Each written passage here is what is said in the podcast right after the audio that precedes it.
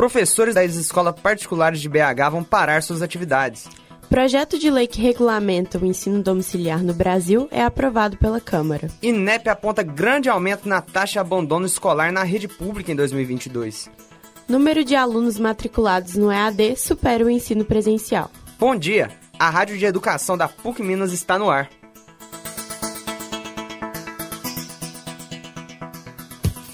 Educação. Os professores das escolas particulares de Belo Horizonte e de municípios abrangidos pela CCTMG, Convenção Coletiva de Trabalho, decidiram que no sábado, dia 14, que irão interromper suas atividades amanhã, dia 24 de maio. De acordo com o Simpro-MG, Sindicato dos Professores do Estado de Minas Gerais, o protesto é reflexo da contraproposta dos donos de escola que tentaram retirar direitos históricos dos educadores. A presidente do Simpro-MG, Valéria Morato, chamou todos os professores de escolas particulares para participarem da greve em um vídeo no canal do sindicato postado na última quarta-feira, dia 11, destacando a importância de tal paralisação. A situação é grave e a adesão à greve é o nosso último recurso para conseguirmos que vocês recebam tudo o que lhes pertence por direito. A sua participação é fundamental para rompermos com essa cultura de desvalorização, de desrespeito aos professores, de exploração e descumprimento da legislação. Conforme o Simpro-MG, os empresários querem reduzir o valor do adicional por tempo de serviço, acabar com a cláusula de isonomia salarial, alterar férias e recessos e extinguir as bolsas de estudo para parcela em categoria. Em reunião realizada no dia 30 de abril, foi unânime a decisão dos professores de rejeitar a contraproposta feita pelos donos de colégios. Foi oferecido 5% para a educação básica e 4% para o ensino superior, o que, de acordo com o Simpro, foram índices bem abaixo da inflação oficial. O sindicato ressalta que, caso o cenário permaneça o mesmo, será necessário paralisar as atividades por tempo indeterminado. Enquanto isso, o presidente do Sindicato das Escolas Particulares de Minas Gerais, SINEP-MG, Winder Almeida de Souza, explica o outro lado da história. Ele afirma que para muitas escolas, principalmente aquelas de pequeno e médio portes, dar um ajuste salarial maior neste ano é um grande desafio, seja pela questão financeira, empréstimos ou pelas consequências da pandemia. Winder conclui afirmando que acredita que ainda neste mês fecharam um acordo bom para todas as partes. O texto base do projeto de lei 2401-19 foi aprovado na última quinta-feira, 19 de maio, pela Câmara dos Deputados. Tal proposta concede aos pais a possibilidade de não enviar seus filhos à escola e educá-los no lar.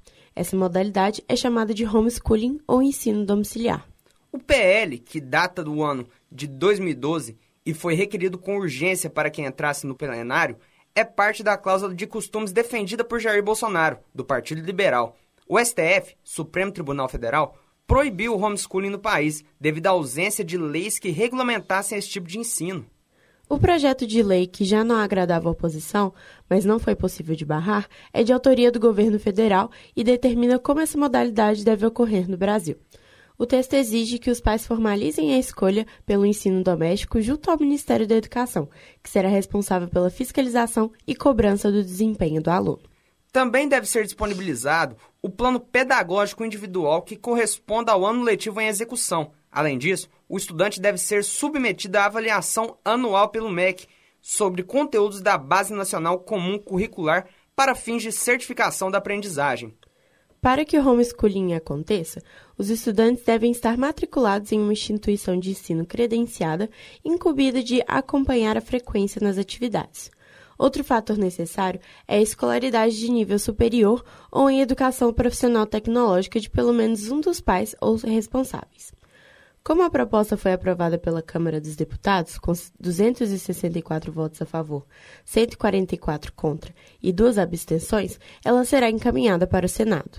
De acordo com dados do Instituto Nacional de Estudos e Pesquisas Educacionais Anísio Teixeira, o INEP, a evasão escolar do ensino médio na rede pública mais do que dobrou no ano passado.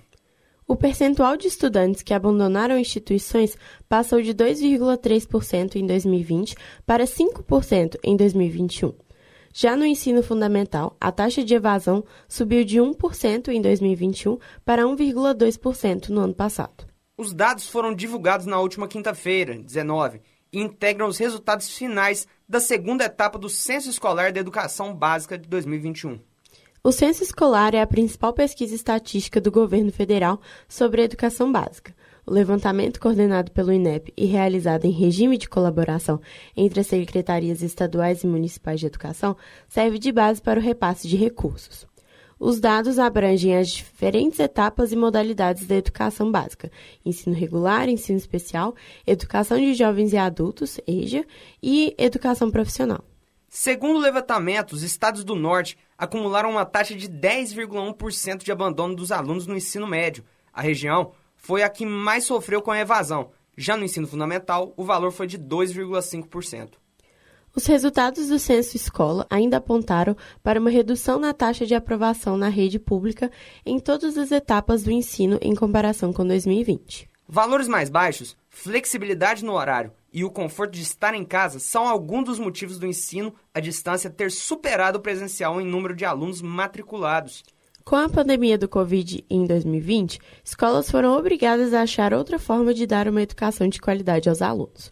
O EAD foi inevitável e, para a surpresa de muitos, ganhou o coração dos alunos que tiveram essa experiência. Entre os novos universitários, mais de 2 milhões, 53,4%, optaram por cursos à distância e 1,7 milhão, 46,6%, pelos presenciais.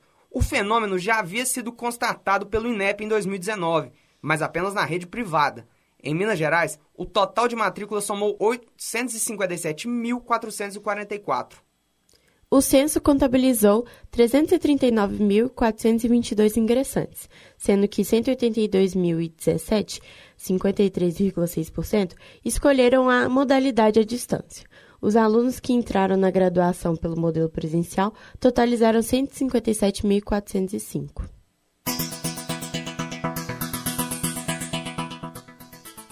E chegamos ao final da Rádio de Educação PUC Minas. Apresentação: Júlia Vargas e Pedro Paulo Menberg. Produção: Eduardo Naon, Lívia Tertuliano e Pietra De Sete. Trabalhos técnicos: Clara Costa. Coordenação: Getúlio Nuremberg. Obrigada pela sua audiência e até a próxima.